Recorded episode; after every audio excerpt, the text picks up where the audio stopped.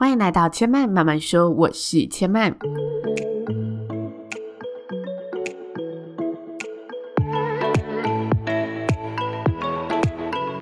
目前频道在 Apple Podcasts、Spotify、KKBox 以及 Google Podcasts 都听得到。喜欢的朋友欢迎帮千嫚订阅并留言评论，让更多人可以认识千嫚慢慢说喽。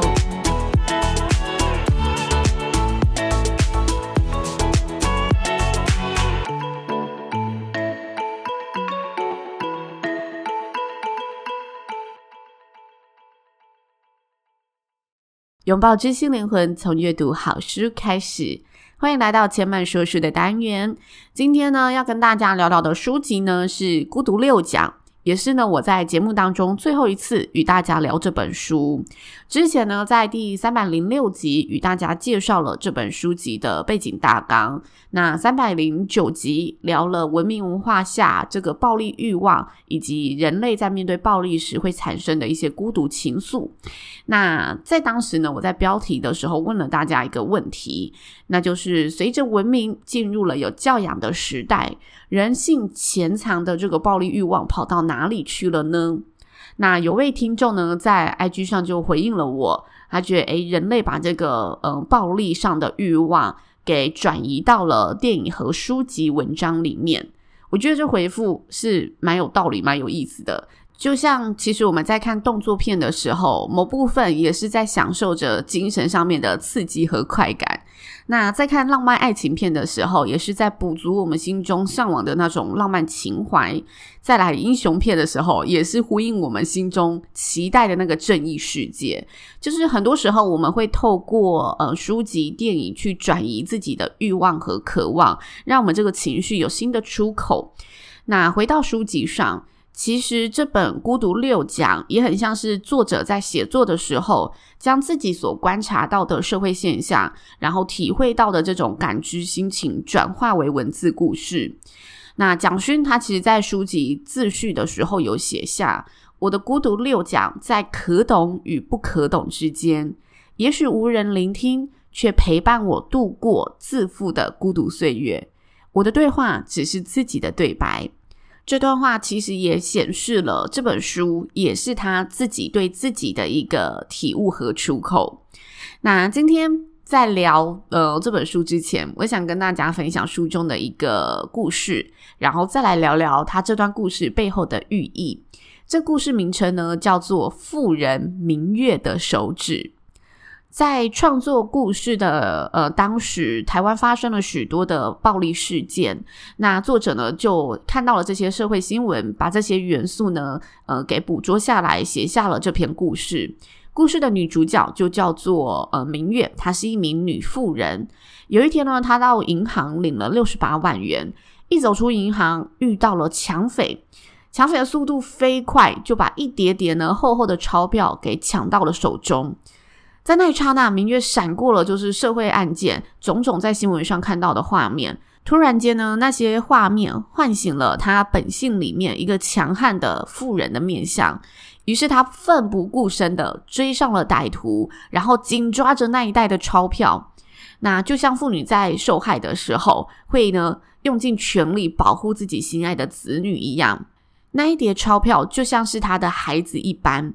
那这个抢匪呢，就突然被明月的反应给逼急了，露出了一个凶神恶煞的目光，然后呢，跟这妇人一样倔强的抓着纸钞袋的另外一端不肯放手。那他另外一只手呢，也是快速的抽出了身上携带的锋利的开山刀，想要来吓吓这一名妇人。没想到呢，这明月呢一点都不害怕，一点都没有退缩，反倒是呢，当这个歹徒亮出刀的时候，围观的民众个个的先闪得远远的，唯一只有一位现场不到十岁的儿童，他手上拿着一把玩具枪，兴奋地朝着歹徒按下开关，像是呢自己心爱已久的武器终于可以派上用场了。那这一名抢匪一脚呢，就把这一名分不清你是在游戏还是在真实事件中的孩童给踢开了，并且呢，边向着妇人明月说：“你再不放手，就是找死。”听到这句话的明月呢，突然有股不知道如何主张、如何行动的不真实感，开始呢，有点不知道该如何反应了。就在这一瞬间，被激怒的抢匪呢，直接一刀砍断了握在钞票袋上的明月妇人的某三根手指。明月吓呆了，但呢，还是没有放手的迹象。歹徒呢，干脆狠心再补一刀，明月妇人九只手指头直接血淋淋的粘在了那一个钞票袋上面，被抢匪呢，连同钞票袋给带走了。歹徒骑车逃走之后，民众呢开始纷纷的围向了明月，试图想要关心这一名妇人，帮忙他，同时问着：“你到底被抢走多少钱呢？”然后对着这一切，包含钱、包含失去的手指，感到很无奈。这时候呢，有一名大学生缓缓的、毫不匆忙的走上了前方，安静的看着坐在地上，慢慢开始回神，并且崩溃哭泣的妇人。他对着妇人说：“嗯，你慢慢说，哭是无济于事的。”于是明月呢，开始说起整件事情的发展，并且呢，在脑海中整理着一切，就如同新闻或戏剧里面才会上演的真实情节。说着说着，他说到自己被砍断的九根手指，又开始忍不住的哭泣。这时候呢，只见这一名学生低头开始呢，往地上搜寻了一番，并且问：“那手指头呢？”夫人说：“被粘在钞票袋上带走了。”这一名大学生说：“哎，可惜了。现代医学啊，接回去的成功率是很高的耶。”突然间，明月有一种“哎，自己怎么好像反被责怪的感觉？”他想替自己反驳，所以就接着说：“可是我，我其实，我其实心里面都还可以感受得到，这个手指是紧紧的抓住在钞票上的感觉，我还感觉得到那几根手指头的。”那大学生就说：“那是不可能的，神经中枢被切断之后，手指就不可能感觉到了。就像是古代中国斩首的时候，头从身体和颈部被切开之后，究竟是头痛还是颈部比较痛呢？”那显然，这名妇人呢，对这个理论、对这个道理啊，是一点都不感兴趣的，继续专注的呢，说着自己还感觉得到手指和那一袋纸钞紧紧相依的感觉。这个大学生耸耸了肩，觉得嗯，这是一名没有知识的妇人，他也没有呢面对事实和盘查验证的能力，不值得我再浪费时间在他身上了。便替这一名夫人呢招揽了计程车，请计程车司机载他到警局报案。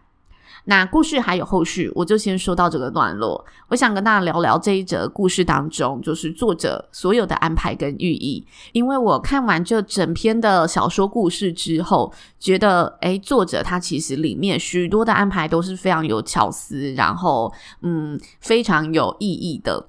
那我先用倒叙法来讨论最想讨论的三个点。第一个是为什么富人明月他会一再的强调自己感受到手指紧紧相依的感觉呢？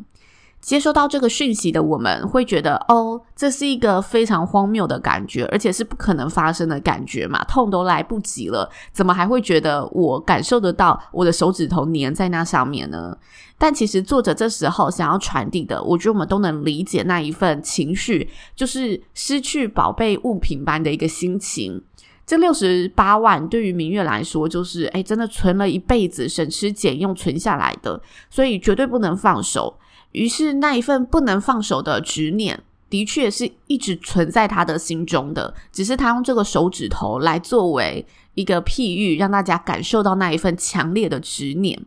那呃，蒋勋他就有说，他借由这个环节想要传递的是，他看到社会新闻报道的时候，那些受害者其实在叙述整件过程都是非常委屈的，然后都有一种很明显的我不甘心的心情和控诉感。那他把这一个控诉感给解读为，就很像我们失去了一个东西的时候，会心痛到魂牵梦萦的状态。因为我们太需要这个东西来支撑我们的精神了，所以我们会觉得他永远是会在我身旁的。我相信他还在我身旁的，我无法置信这一切。于是他在这一则故事里面不断的跟大家说，就是明月只要逢人呢，就会跟嗯、身旁人说，他还感受得到那个手指头从未离开那个纸钞上面，一定都还是跟他们在一起的，因为他需要自己的某部分还是跟金钱在一起的这种支撑感。跟他失去的东西在一起的支撑感，嗯，我觉得这如果有失去过嗯一些你很宝贝的东西的人们，诶，可能可以理解这种心情状态。我自己是觉得这个譬喻蛮到位的，然后这个说法这个隐喻是很掐住人心的。那再来第二个，我觉得里面呢还有个非常荒谬的角色，就是他看似非常的理性、客观、科学，但是他却不合时宜的说出了许多话的大学生。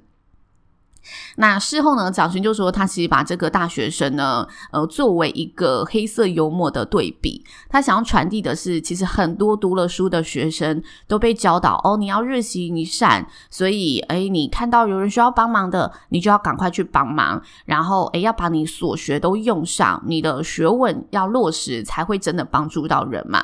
所以，当这一名学生呢，看到这个在滴着血的受害者，他就开始呢，把他所有所学、所有知道的东西给搬出来。因此，他忽略了这时候受害者其实需要的是他更多，嗯，比较可能安抚层面或者比较心情层面上面的理解，而不是在这个当下跟他讨论这些科学道理、科学理论。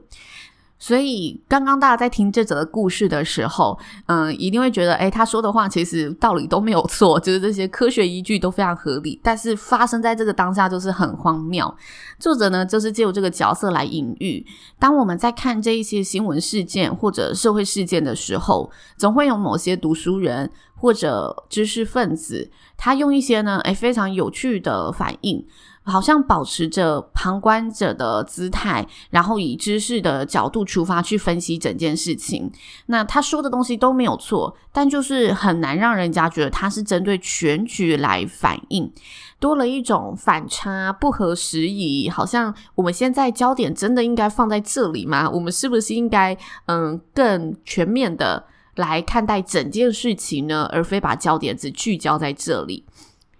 呃，其实我觉得很多社会新闻案件都会看到类似的角色出现。那有时候不只是学者，或者不只是呃什么知识分子，我觉得在看政治事件上面就有很多这种嗯，我们说什么什么之乱的情形产生，就很像现在的三零三大停电之后会有鸡排之乱。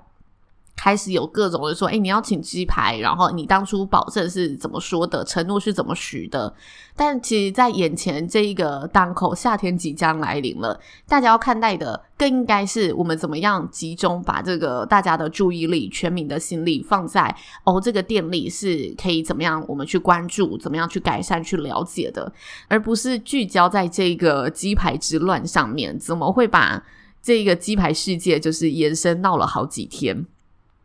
我觉得这是我最近看新闻就立马看到，哎，相当有感的一个案例。那再来想跟大家聊聊的第三点，就是那一名呢拿着冲锋玩具枪的孩童。嗯、孩子常常分不清，就是现在这件事情是在游戏当中还是真实事件，就是有种童言童语啊，然后对这事件还没有很明显区分的能力。那在事发现场，这个孩子却发现自己的玩具枪，平常呢在用的时候都是爸爸妈妈在陪我玩耍，在假装而已。但现在好像有一个呃场景是我很熟悉的场景，是我可以拿出来真的来用的场景喽。啊、我们不知道这个孩童他到底觉得这真的可以派上用场，还是这也是一个游戏之间的假装，有人要来陪他玩了。但是呢，在当下在那个现场，他就是下意识的做了这个行为和行动。那嗯，成人的眼光一定会觉得这是一件很荒谬的故事嘛。但是作者呢，也想借由这个角色的设定，请大家来思考社会暴力跟这个儿童玩具之间的连结。这一点呢，我在看他的解析时，我就觉得，诶，我真的没有想过这件事情。因为我们从小成长的阶段呢，其实有很多玩具、很多电脑游戏都是跟暴力有关。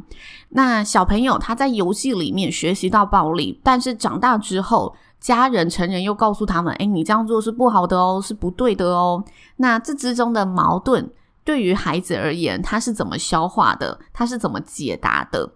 那他另外一个层面也想告诉大家，其实这些游戏世界对孩子的影响力是很大的，而且有可能是比正规教育的影响力都还大。那为什么在现实生活中的暴力是禁忌，在游戏之中的暴力、虚拟世界中的暴力又是被允许的呢？我不知道大家听到这里有没有什么想法？但是呢，我当时看完之后呢，我就去认真的看了一下，就是呃，游戏有没有分级标志。因为我第一个想法是，诶，电视或者电影，它其实有限制级、保护级、普遍级嘛，辅导级。那我就很好奇，在电玩游戏里面有没有这一些限制级的游戏啊，辅导级的游戏？那我一查发现，其实是有的。但是我们回头看，就是这一些落实的状况，跟整个家庭教育、社会重视这件事情的状况。电视、电影，家长可能还会把关一下，但是在游戏里面其实很难把关到。那这议题把范围就是扩大一点，延伸来说的话，其实他想传递的就是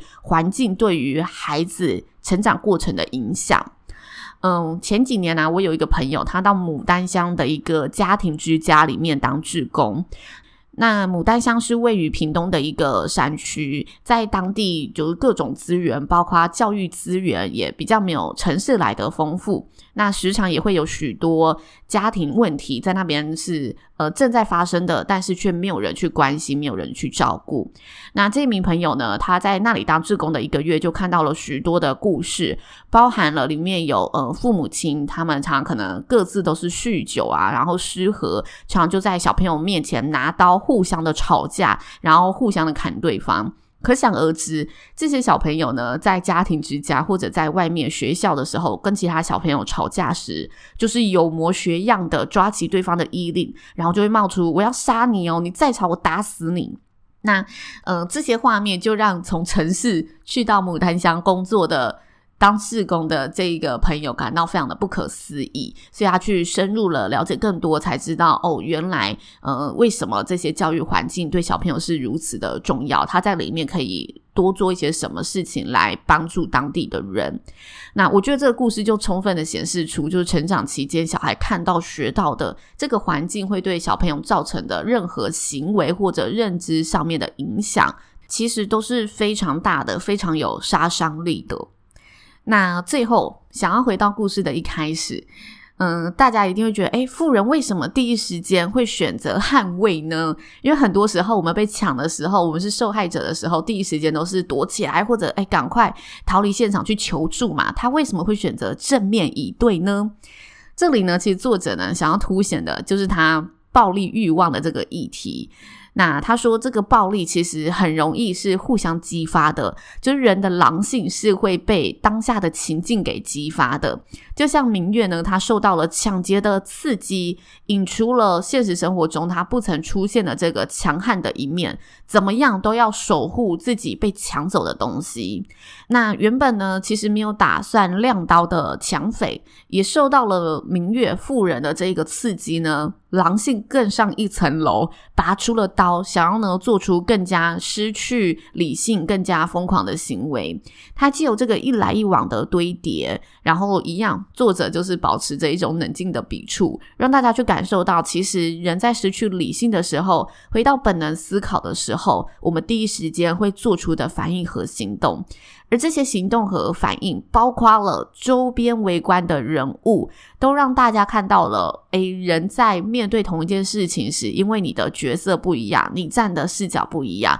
你所接触到的成长环境不一样，你的呃教育背景不一样，而会产生的。各种行为，那它特别凸显了人类的荒谬行为，想要借由这个荒谬去凸显，很多时候我们没有去裁解的人类荒谬行为产生的原因，就像是这个小朋友，就像是这个大学生或者这个妇人，他为什么会有这种反应？